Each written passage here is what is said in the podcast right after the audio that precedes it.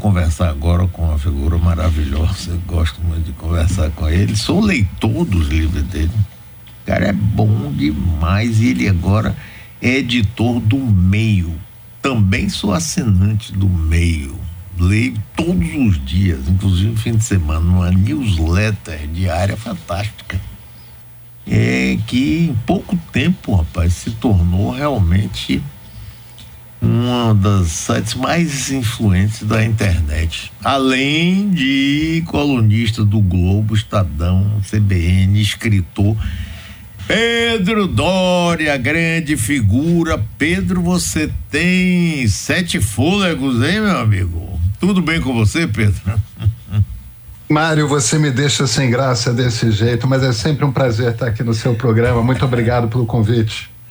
Rapaz, você é uma figura tão legal de conversar que você nem imagina a alegria que eu sinto e os nossos ouvintes também.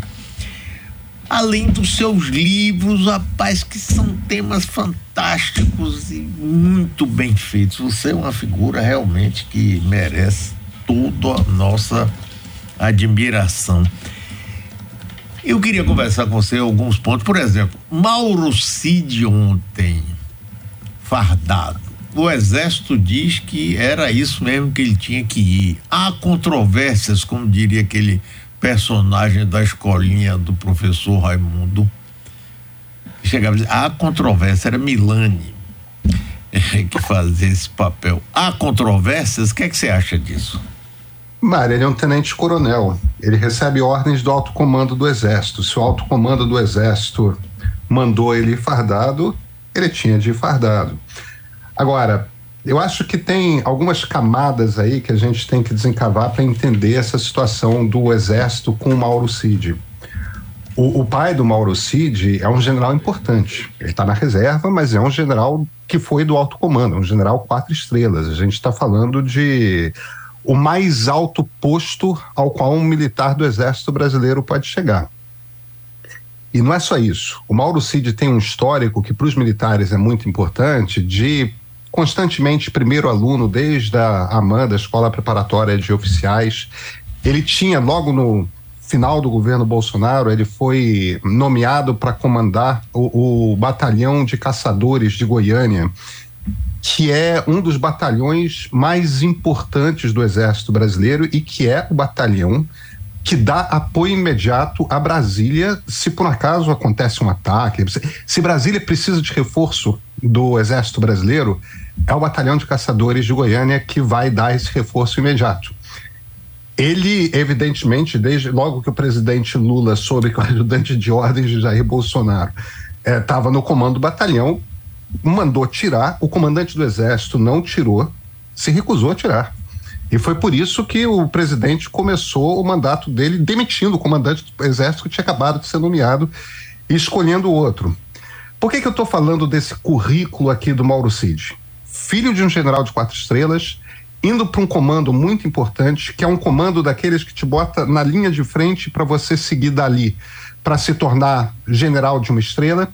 Ele estava sendo cultivado, cuidado e observado como alguém que no momento que a geração dele chegasse ao alto comando do Exército, às quatro estrelas, Mauro Cid ia ser comandante do Exército Brasileiro. Sabe aquela coisa que a trilha está desenhada, tá e de repente esse cara que é o brilhante da geração dele no Exército Brasileiro está no centro do planejamento de uma tentativa de golpe de Estado. Porque é isso, ele estava concentrando todas as conversas, isso a gente sabe porque tivemos acesso, a Polícia Federal teve acesso ao celular dele, a respeito da possibilidade de o Exército fazer uma intervenção e impedir a posse do presidente eleito da República. Então, o Exército tem um constrangimento com o qual lidar ali, que é muita pressão de um colega de alto comando, embora esteja na reserva, que é o pai do Mauro Cid, essa frustração de ver o menino de ouro do exército brasileiro no centro de uma trama golpista, eles não podem fazer nada, porque isso é simplesmente uma questão de Constituição. É, em se provando que o Mauro Cid tramou um golpe de Estado, isso é crime de alta traição. Ele a, a, tramou contra a Constituição brasileira, que todo funcionário público, o que inclui todos os militares, juram defender. É, como disse aí, um, acho que foi um deputado, um senador, você jogou fora a sua carreira militar, né? Que tinha tudo para ser uma carreira brilhante, como você acabou de falar. Agora, Pedro, eu queria explorar um pouquinho você mais. Quando você se dedica a, a estudar e, e publicar assuntos fantásticos, importantíssimos para a compreensão do que a gente está vivendo hoje, como o livro sobre o fascismo brasileiro, como os tenentes, o tenentismo. É, essa coisa toda é que moldou, eu não sei se você concorda, o que a gente vive hoje. Quer dizer, a, os, o, o, as Forças Armadas querendo interpretar a Constituição como poder moderador, que não existe, mas sempre terem privilégios causados pelo temor reverencial, digamos assim, dos nossos governantes, que, vão, mas não vão tanto, que permitem determinados benefícios que outros funcionários públicos não têm e que tem que cuidar sempre, tratar sempre com um cuidado assim, sabe, exagerado, olha, vou, ah, o que, que é isso, no seu entendimento, Pedro? A gente tem que voltar lá para trás, para 1889, quando nós vivemos nosso primeiro golpe de Estado, né? Porque quando um, na época eram marechais, a gente tinha o cargo de general cinco estrelas, não temos mais. Quando um marechal veste uma farda e depõe o governante, o nome que a gente dá para isso é golpe de Estado, né? É, claro. A gente pode também chamar de proclamação da República, se você preferir. Mas o que Diodoro da Fonseca fez foi dar um golpe de Estado. É, é, até ali, a Constituição brasileira previa quatro poderes. Tinha o legislativo e o executivo, porque era um regime parlamentarista, então, o, o, no regime parlamentarista, como o parlamento escolhe entre os seus quem vai ser o primeiro-ministro e quem vai. E, e, e, quem vão ser os ministros de gabinete, a gente tem esse esse legislativo e executivo misturados. Tinha o judiciário, evidentemente, e tinha a figura do poder moderador que era exercido pelo imperador. E, e, e, o, e Dom Pedro II era muito. Ele evitava, ele tinha um espírito democrático para os padrões do século XIX, e ele evitava muito usar desse poder moderador, mas, teoricamente, se houvesse algum tipo de desentendimento entre os poderes, o imperador teria, digamos assim, o voto de desempate. Quando foi proclamada a República, o exército considerou, houve um embate ali, porque o exército defendia a tese de que, na ausência de um imperador, seriam eles, o exército e a marinha, eram as duas armas que a gente tinha, não existia ainda aeronáutica, é, seria uma espécie de moder, poder moderador. Mas houve um embate ali porque o, o, grande jurista fundador da República, que foi Rui Barbosa, ele era um liberal e, como todo liberal, um civilista. É, aliás, o Rui Barbosa ficou até o final da vida dele, nos anos 20, lutando contra a influ influência das Forças Armadas na República. Os militares não ganharam a briga, nenhuma Constituição brasileira pôs as Forças Armadas como poder moderador, mas elas nunca tiraram da cabeça delas que elas tinham, de alguma forma, um poder de desempate. E, e, e você citou a geração dos tenentes. Essa geração é muito importante porque a primeira geração, é, a, a escola de preparação de oficiais do Realengo, que foi a primeira, foi antecessora da AMAN, a primeira escola de formação de oficiais que o Exército Brasileiro teve, a primeira turma da, da escola preparatória se formou em 1918. Uhum. É uma turma que tinha nomes super importantes: Antônio de Siqueira Campos, é, Eduardo Gomes, que depois se tornou brigadeiro Eduardo Gomes, Sim. Luiz Carlos Prestes, que se tornou o grande líder do Partido Comunista Brasileiro é, durante boa parte do século XX. Então tinham esses nomes incríveis, eles não eram os únicos, e, e, esses caras que são a primeira geração, eles tentaram derrubar presidente da República em 1922, em 1924, em 1930, 1930 eles conseguiram. É, é, o Júlio Prestes, que tinha sido eleito presidente, não conseguiu tomar posse. Washington Luiz foi preso, Getúlio Vargas foi tomou o poder. Eles tentaram, eles tentaram e conseguiram. Eles participaram do golpe de Estado do Estado Novo em 1937. Eles derrubaram Getúlio em 1935. desculpa, perdão, em 1945. Eles tentaram derrubar novamente o Getúlio em 1954. Eles tentaram derrubar em 1955 o JK, impedindo o JK de tomar posse. Teve em Aragarças em 1958. Tentaram derrubar João Goulart em 1961, imediatamente após a posse, é, é, a, a, renúncia de, de Jânio Quadros. Tentaram e conseguiram derrubar João Goulart em 1964, porque, veja, Castelo Branco e Costa e Silva eram dois anos mais jovens. É, eles eram da turma imediatamente anterior, é, posterior de, de Tenente. Então, a gente está falando de um grupo de oficiais que implementaram, implantaram dentro do Exército Brasileiro. É, já existia a coisa de que o Exército tinha que ter o poder moderador e, esse, e essa geração dos tenentes implantou a cultura golpista dentro do Exército Brasileiro. A gente descobriu durante o governo Bolsonaro que essa cultura não está de todo morta. Agora, tem uma coisa que eu gostaria de sublinhar, ouvi uma vez de um cientista político que eu acho que é muito relevante.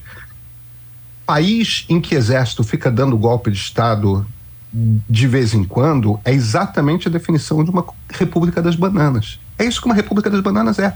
Aquele país que de vez em quando o exército vai lá e dá um golpe. A gente não pode ser mais isso.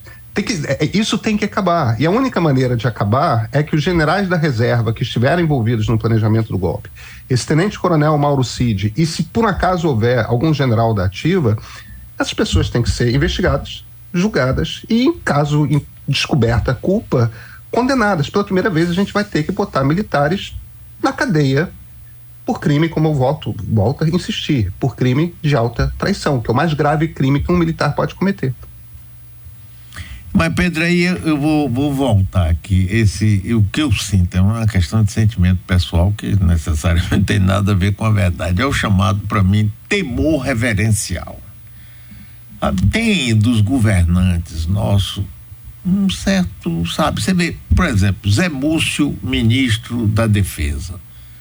Uma figura ótima e tudo, mas qual o, o grande é, poder, o grande é, coisa positiva dele? A capacidade de conciliar, de dialogar, de não enfrentar, de botar panos quentes aqui e ali, de um lado e do outro e aí eu fico pensando o seguinte: a Argentina tem um filme aí fantástico, Argentina 1985, Rafael Videla, ditador, morreu na cadeia. Aqui no Brasil não acontece isso. Será que agora a gente vai conseguir pegar esses que foram contra a Constituição, traidores, como você disse, e, e, e, colocar isso na cadeia ou vamos achar um jeitinho, uma anistia, nem você briga, nem você me liga, nem eu te telefono. E aí continua a mesma coisa. O que, é que você acha disso, Pedro? Você sabe como é que o Videla morreu, Mário? Hum. Numa crise de diarreia sentado no vaso sanitário. Eu acho essa história maravilhosa porque é, foi com a indignidade que ele merecia. A, a, a ditadura argentina foi muito mais cruel a Argentina chilena foi muito mais cruel, a, a Paraguaia foi muito mais cruel do que a nossa. Sim, Olha, sim, sim. A sim. nossa foi bárbara. A nossa foi bárbara.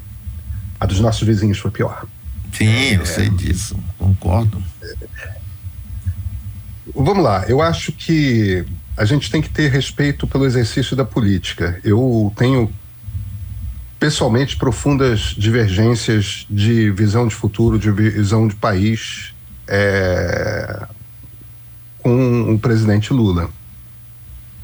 Mas o presidente Lula é quando não foi eleito, voltou para casa. Quando foi eleito, subiu a rampa. Quando recebeu voz de prisão, fez um discurso e se entregou para a polícia, não tentou fugir do país, não tentou nada. No momento que o, o, o Supremo decidiu que ele o, havia razões suficientes para anular a condenação ele saiu tendo recuperado seus direitos políticos. O que ele fez foi se apresentar como candidato, fez uma campanha aguerrida, venceu por um fio. Uhum. É, a presidente Dilma, no momento que sofreu impeachment, simplesmente desceu a rampa. Quer dizer, é aquela coisa de. A coisa da qual a gente não pode acusar o PT e, e, e, e o movimento político que o, o, o, presidente representa é de trair de alguma forma o espírito democrático. Eles sempre foram fidelíssimos à Constituição e seguiram todos os trâmites e tudo mais. É, vamos. O problema é o seguinte: tendo sido eleito, tendo tomado posse, no oitavo dia de governo, o presidente sofreu uma tentativa de golpe de Estado. Uhum. Foi desastrada, foi atabalhoada, foi uma intentona é, tão atrapalhada quanto a intentona comunista de 1935 e tal. Tudo, tudo isso é verdade. A última vez que um passo de governo, que, que, que, que, houve um ataque sistematizado assim à, à, sede de um dos poderes, nesse caso foi dos três poderes, tinha sido em 1937, pelo, 38 pelos integralistas. A gente está falando de algo que foi profundamente grave aquele 8 de janeiro. O, o, presidente considerou que o papel dele era, por um lado, restaurar o poder da presidência da República sobre as Forças Armadas, e, e, apesar do Zé Múcio, a mim parece que ele claramente fez isso. Em menos de um mês de governo, ele demitiu o comandante do Exército, que se recusou a seguir uma ordem do presidente da República e, e nomeou um novo comandante. Quer dizer, tem claramente uma linha de comando ali que o Exército está acatando. Agora, o trabalho não é do Poder Executivo, Mário. O trabalho é do Poder Judiciário. O trabalho é de investigação da Polícia Federal e do Poder Judiciário. E é, e é assim que tem que ser numa democracia. Mesmo na Argentina, quando a gente fala de, é, do julgamento dos, é, dos generais responsáveis pela ditadura argentina, incluindo o ditador Jorge Videla, é, o que aconteceu ali foi uma dupla de procuradores da República profundamente corajosos e um grupo de juízes que simplesmente, tendo sido apresentada a eles a, a, a, as evidências fartas de que houve tortura, que a tortura foi planejada, que tinha uma linha clara de comando até a presidência da República, tudo mais, eles simplesmente fizeram cumprir a lei. Então, o trabalho do Lula é fazer política. Ele tem que manter o comando sobre as Forças Armadas, mas ao mesmo tempo não confrontar as Forças Armadas. Não, não, não cabe ao presidente da República ficar confrontando as Forças Armadas. E cabe à Justiça julgar e condenar. E é isso que a gente espera. O, a, a, o trabalho está nas mãos do Supremo Tribunal Federal. Pedro, mudando um pouco de foco, vamos chegar ao Congresso Nacional, sobretudo a Câmara Federal. E, aliás, hoje eu vi uma coisa aí de um vice-presidente do PT, é, Washington Quaquá. O nome dele é até sugestivo, Quaquá. Quaquá. É é, é, levantar a hipótese de que uma deputada de Minas, Duda Salabert, não deveria ou não poderia ser candidata a prefeita de Belo Horizonte porque ela é um é transgênero. E o com Arthur Lira, essas coisas todas. Aliás, ele está muito bem agora passeando lá com Wesley Safadão viagem imperdível, inimaginável. Como é que você vê o Congresso Nacional e o governo de Lula? Esse, esse vai ser um problema difícil de resolver. É, é, o, o, que, que aconteceu ali? Houve, ao longo dos últimos 20 anos, houve a corrosão da, da maneira como acontecia a relação entre executivo e legislativo. E, e, e, o presidente Lula é parcialmente responsável por essa corrosão. Ele não é o único responsável, de forma alguma, mas ele é parcialmente responsável. É, sempre que um regime começa com uma nova Constituição, a, a Constituição é aquele conjunto de regras e não está claro como que a gente faz o jogo. E como é que você pega aquelas regras e faz com que elas comecem a produzir resultados. O presidente Collor, por exemplo, olhou para a Constituição e a impressão que ele teve é que ele conseguiria governar por baixando medidas provisórias. E ele rapidamente descobriu que ele não, ele precisava de uma base no Congresso Nacional. Só que quando ele descobriu isso, ele já estava com um processo de impeachment nas costas dele. É claro que houve corrupção farta, mas além de corrupção, tinha um outro problema que era ele não construiu uma base no Congresso. O presidente Fernando Henrique Cardoso percebeu que ele precisava construir uma base no Congresso. Então, o que ele fez foi: ele se elegeu com um dos maiores partidos, um partido que na época era muito forte, principalmente no Nordeste do país, que era o PFL, e imediatamente fez uma aliança com o PMDB, que era o maior partido do país. A partir daquilo, como é que o Fernando Henrique construiu a base? Ele distribuiu ministérios ele separou dois ou três ministérios que ele considerava importantes para ele botar pessoas de confiança dele. Pedro, ministro Pedro Malan, por exemplo, do Ministério da Fazenda. Ministro Sérgio Mota na, na, nas comunicações, que ele queria fazer a privatização. Ministro Zé Serra na saúde, ministro Paulo Renato na educação. Fora isso, ele dividiu o poder. Dividir o poder, as pessoas às vezes ficam pensando que é uma coisa toma lá da cá, tudo mais, não é é você compartilhar com outros grupos políticos a oportunidade de tomar decisões sobre políticas públicas. Em troca, você recebe apoio no Congresso das bases desses partidos que, que vão votar junto com o governo. O governo precisa aprovar leis, precisa aprovar medida, é, é, é, emendas constitucionais e tudo mais. O presidente Lula tem aquela famosa frase dele, né, que virou letra do Paralamas do Sucesso, são 300 picaretas lá no Congresso, de, de, de, de 512 né, deputados federais são 300 picaretas.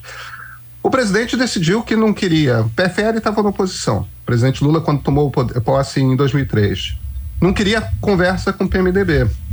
Então eles precisaram. E, e ele queria um ministério puro sangue, um ministério petista. Tudo bem, ele formou um ministério petista, um ministério essencialmente de esquerda, mas aí o ministro da Casa Civil, que era o Zé Disseu, tinha um problema, quer dizer, sem o PMDB, sem o PFL, como é que eu faço uma base no Congresso Nacional? Fez o mensalão. Mensalão foi descoberto, veio tudo abaixo, precisaram fazer uma aliança com o PMDB. E fizeram aos trancos e barrancos, mas já tinha sido implantada ali uma cultura no Congresso Nacional de mais dinheiro e menos cargos. Mas era o dinheiro via emendas, que faz parte do jogo, faz parte da legalidade. Aí, num determinado momento, o PT quis impor, ainda no governo do presidente Lula, quis impor o presidente da Câmara contra o desejo dos deputados e achou que conseguiria fazer isso. Houve um levante e o baixo clero todo votou numa figura desprezível, que era o Severino Cavalcante. Isso. E o Severino, o que ele fez foi, ele quebrou o colégio de líderes, porque antes o, o presidente da Câmara fazia um acordo com os líderes e os líderes levavam para cada partido como que eles votariam, mas a, a decisão de que, que ia ser votado ou não era decidida entre o presidente da Câmara e os líderes dos partidos. Existia uma hierarquia. O Severino quebrou a hierarquia. Ele não durou muito, mas ele negociava direto com os deputados que queriam grana. O Eduardo Cunha, já no governo Dilma, pegou a técnica do Severino e transformou aquilo em arte. E, e, se transformou no cara que, em essência, chantageava o governo, eu quero dinheiro. No governo do Bolsonaro, o Arthur Lira pegou aquilo que o Eduardo Cunha tinha implementado e falou: sim, agora, mas eu não quero só dinheiro, não. Ou eu vou fazer o impeachment do presidente Bolsonaro, se não, porque virou o impeachment virou uma chantagem, né? Não que Bolsonaro não merecesse o impeachment, mas ali virou uma chantagem política. Eu quero ter o controle sobre o orçamento. E literalmente eles nomearam, o, o Arthur Lira nomeou o ministro da Casa Civil no governo Bolsonaro, que era o Ciro Nogueira, que simplesmente dava o, o, o para o presidente da Câmara a decisão de como que as emendas seriam distribuídas, para quem e tudo mais. E o problema disso é que esse dinheiro não é empregado nas políticas públicas que o país precisa, mas é empregado nas necessidades de voto de região dos deputados que fazem parte daquele grupo político, né? Então se criou esse hábito. Esse hábito foi sendo criado aos poucos. O problema é que a maneira como executivo e legislativo se organizavam e, e, e, e negociavam poder e, e, verba quebrou. Agora precisa ser reinventado. Eu tenho a impressão que com Arthur Lira na presidência da Câmara não será reinventado. Então Lula vai ter que lidar com chantagem. A gente, ou com o próximo presidente da Câmara, ou com outro presidente da Câmara e outro presidente da República, outra presidente da Câmara, outra presidente da República, vai se chegar, como o Fernando Henrique chegou lá atrás, a um jeito de governar que seja democrático. No momento, a relação entre, entre parlamento, entre legislativo e executivo está quebrada e não tem conserto imediato. Nós estamos conversando com Pedro Dória, jornalista, escritor, editor-chefe da newsletter Meio. Sim, mas aí nessa você pulou Rodrigo Maia. E aí, uhum. Rodrigo Maia, que era e não era, vou e não vou, como é que é essa história? O, o é, é, que nem todos os presidentes que a Câmara teve é, eram antidemocráticos. O, o, o Rodrigo Maia não era um chantagista, ele não tinha essa disposição. É, e, e, evidentemente que tinha negociação de verbas, isso tem qualquer presidente da Câmara. Mas o, o, o, o Rodrigo Maia tinha uma preocupação com a República. O, a diferença é que o Arthur Lira não tem. A, a o, e, e, quando eu falo isso para o Rodrigo, a respeito do Rodrigo Maia, veja, não é um elogio, grande homem público, tudo mais. Não, não, não. É, é só um deputado que está fazendo o que deputado tem que fazer. é que o Arthur Lira não é. Né? É, é, é o, o problema está no Arthur Lira e na normalização de pessoas como Arthur Lira. Agora, a maioria dos deputados gosta de ter esse tipo de acesso ao presidente da Câmara tem uma dificuldade ali. O, o, Rodrigo, o Arthur Lira às vezes gosta de descrever isso como uma espécie de semipresidencialismo, isso é poder para o Congresso, tudo mais. Mas tem uma diferença fundamental. Um, um país semipresidencialista como a França, ou um país parlamentarista, é, como é o caso da Espanha, como é o caso do Reino Unido, tudo mais, as pessoas compreendem que quem está no governo é o parlamento e cobram do parlamento pelas decisões que são tomadas. O problema é que o Arthur Lira tem o bônus de poder gastar o dinheiro e não tem o ônus da responsabilidade por como esse dinheiro é gasto. Não é dele que é cobrado quando o governo vai bem ou vai mal. Não é dele que é cobrado quando a economia vai bem ou vai mal, quando a saúde vai bem ou vai mal. E esse dinheiro que vai para verbas, tudo bem, é, é para comprar ambulância, é para é construir praça, tudo certo. Só que é para botar ambulância nos lugares que precisam de ambulância, é para botar praça nos lugares que precisam de praça. Não é. É para botar praça no lugar em que deputado federal tem voto. Entendeu? Para ele ser reeleito na eleição seguinte. Isso, evidentemente, quando a coisa é feita tudo na regra. Né? Porque, em geral, a gente sabe que parte desse dinheiro é desviado, não tem controle, é, é vai para o bolso de gente, seja para pagar campanha, seja para enriquecimento pessoal. Aí cada ouvinte vai decidir se uma coisa é moralmente mais grave do que a outra ou não. Mas a, a gente tem um problema. Nem todos os presidentes da Câmara é, foram responsáveis pela deterioração lenta dessa relação entre o Congresso, entre, principalmente a Câmara dos Deputados e o Palácio do Planalto. Mas os que foram, e certamente é o caso do Severino, certamente é o caso do Eduardo Cunha, certamente é o caso do Arthur Lira, eles terminaram por implantar um tipo de cultura que vai deixar muito difícil que um presidente da Câmara com intenções diferentes é, venha a ser escolhido pelos deputados para o próximo biênio, né? Agora, Pedro, isso também significa que dificilmente você vai mudar o perfil desse Congresso, porque não se reelege com essas regras aquele que for um sujeito completamente desorientado, estúpido, faça besteira, ou seja alcançado pela Polícia Federal, salvo isso, é uma perpetuação, porque eles saem já com uma vantagem fantástica em relação a qualquer outro candidato, não é? É, Mário, a gente tem uma questão aí também que é, é, são as regras do jogo. Evidentemente que os, os, parlamentares que são beneficiados com essas verbas, boa parte desse dinheiro que é desviado é desviado para campanha eleitoral, não é desviado para enriquecimento pessoal. Eles enriquecem sim, mas o, o grosso do dinheiro é para garantir a reeleição continuada deles. O objetivo é mais poder do que dinheiro. E, e, como eles têm dinheiro e campanhas para deputados são cada vez mais caras, quem termina se reelegendo são eles e pessoas dos grupos políticos deles. Né? A gente tem uma máquina aí de, de manutenção de um Congresso cada vez pior, mais, mais com cara de centrão. Agora, independentemente disso, a gente também tem regras, a maneira como a gente elege deputado federal no Brasil.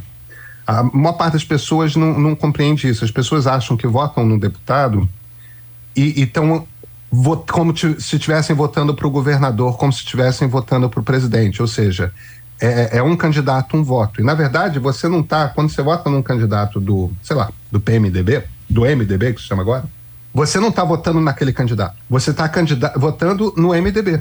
E aí o MDB soma todos os votos que ele teve e vê quantas cadeiras, sei lá, se o estado da Bahia tem direito a 30 cadeiras na Câmara dos Deputados, você vê quantos votos teve, foram no total, qual percentual desses votos pertence ao MDB, e se aquilo representa oito cadeiras, então os oito mais votados do MDB são os oito que entram. Não é cada candidato um voto, aqueles votos vão para o partido. Agora, isso tem um efeito curioso, porque cidades grandes votam de uma maneira diferente de cidades médias e pequenas.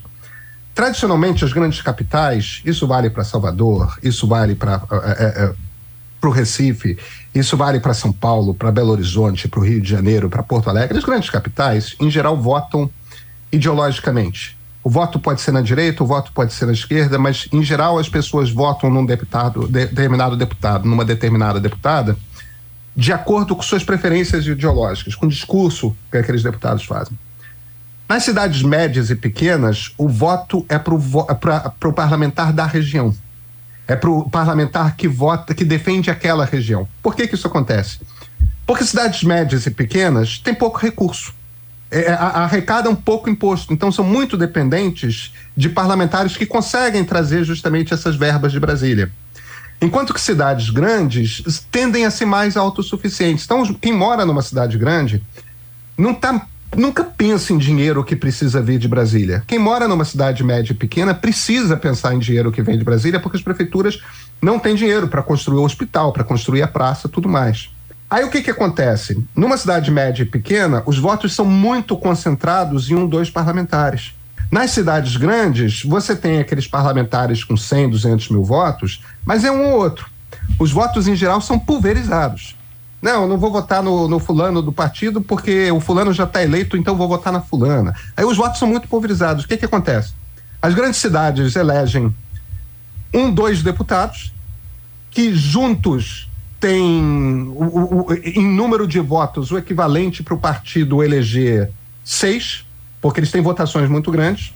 Agora, os outros quatro vêm do interior e têm votação ali de 20, 30 mil votos. O resultado final dessa conta é que, como os votos são muito fragmentados nas cidades e muito concentrados no interior, a gente tem um Congresso Nacional que não é representativo do Brasil. Tem uma proporção muito maior de, de deputados eleitos por cidades médias e pequenas do que tem por cidades grandes. Embora boa parte da população do Brasil viva em cidades grandes, não em cidades médias e pequenas. E aí, isso é uma máquina que acaba fortalecendo esse, essa ideia de que o deputado vai para Brasília e a principal missão dele é ser uma espécie de despachante do governador e principalmente do prefeito. Uhum. O meu trabalho é conseguir dinheiro para minha cidade. E, de fato, o que faz ele ser eleito na cidade média e pequena é o fato de que ele fica trazendo verbas. E aí, ele vota de acordo com a necessidade, eh, eh, com a disposição do governo de liberar verbas para ele ou não. E é assim que você cria uma máquina com Arthur Lira, por exemplo, que é simplesmente um sugador de verbas, é um chantagista é, é, fundamentalmente que fica ali. Quer que eu vote aqui nessa emenda X? Tudo bem, eu voto. Mas eu quero não sei quantos bilhões de verbas. É, o, o, o jogo é um processo que tem a ver com decisões que foram tomadas no passado, mas tem a ver também com as regras que a gente põe no jogo. Se a gente elegesse deputados de uma outra forma, esse troço funcionaria de uma outra forma. Se a gente tivesse, por exemplo, um voto distrital, em que cada localidade é dividida num determinado número de eleitores, aí uma cidade como Salvador elegeria um número de deputados eh, que representa o número de habitantes que Salvador tem. Não acontece porque a gente não tem aquele tipo de sistema eleitoral. Muito bem, grande Pedro Dória, muito obrigado, é sempre muito bom conversar com você. Olha, pessoal, o newsletter meio é fantástico e os livros de Pedro Dória, você quer aprender um pouco da história de uma forma inteligente, clara, vá lá atrás porque é uma grande indicação. Pedro, meu amigo, um abração para você, muito obrigado, viu, pela sua participação. Mário, você é sempre muito generoso, muito obrigado pelo convite, é sempre um prazer. Tchau, Pedro. Rapaz, esse cara é bom demais, viu? Pedro Dória. Nós vamos agora ao intervalo comercial, porque ainda temos muitas coisas aqui para vocês.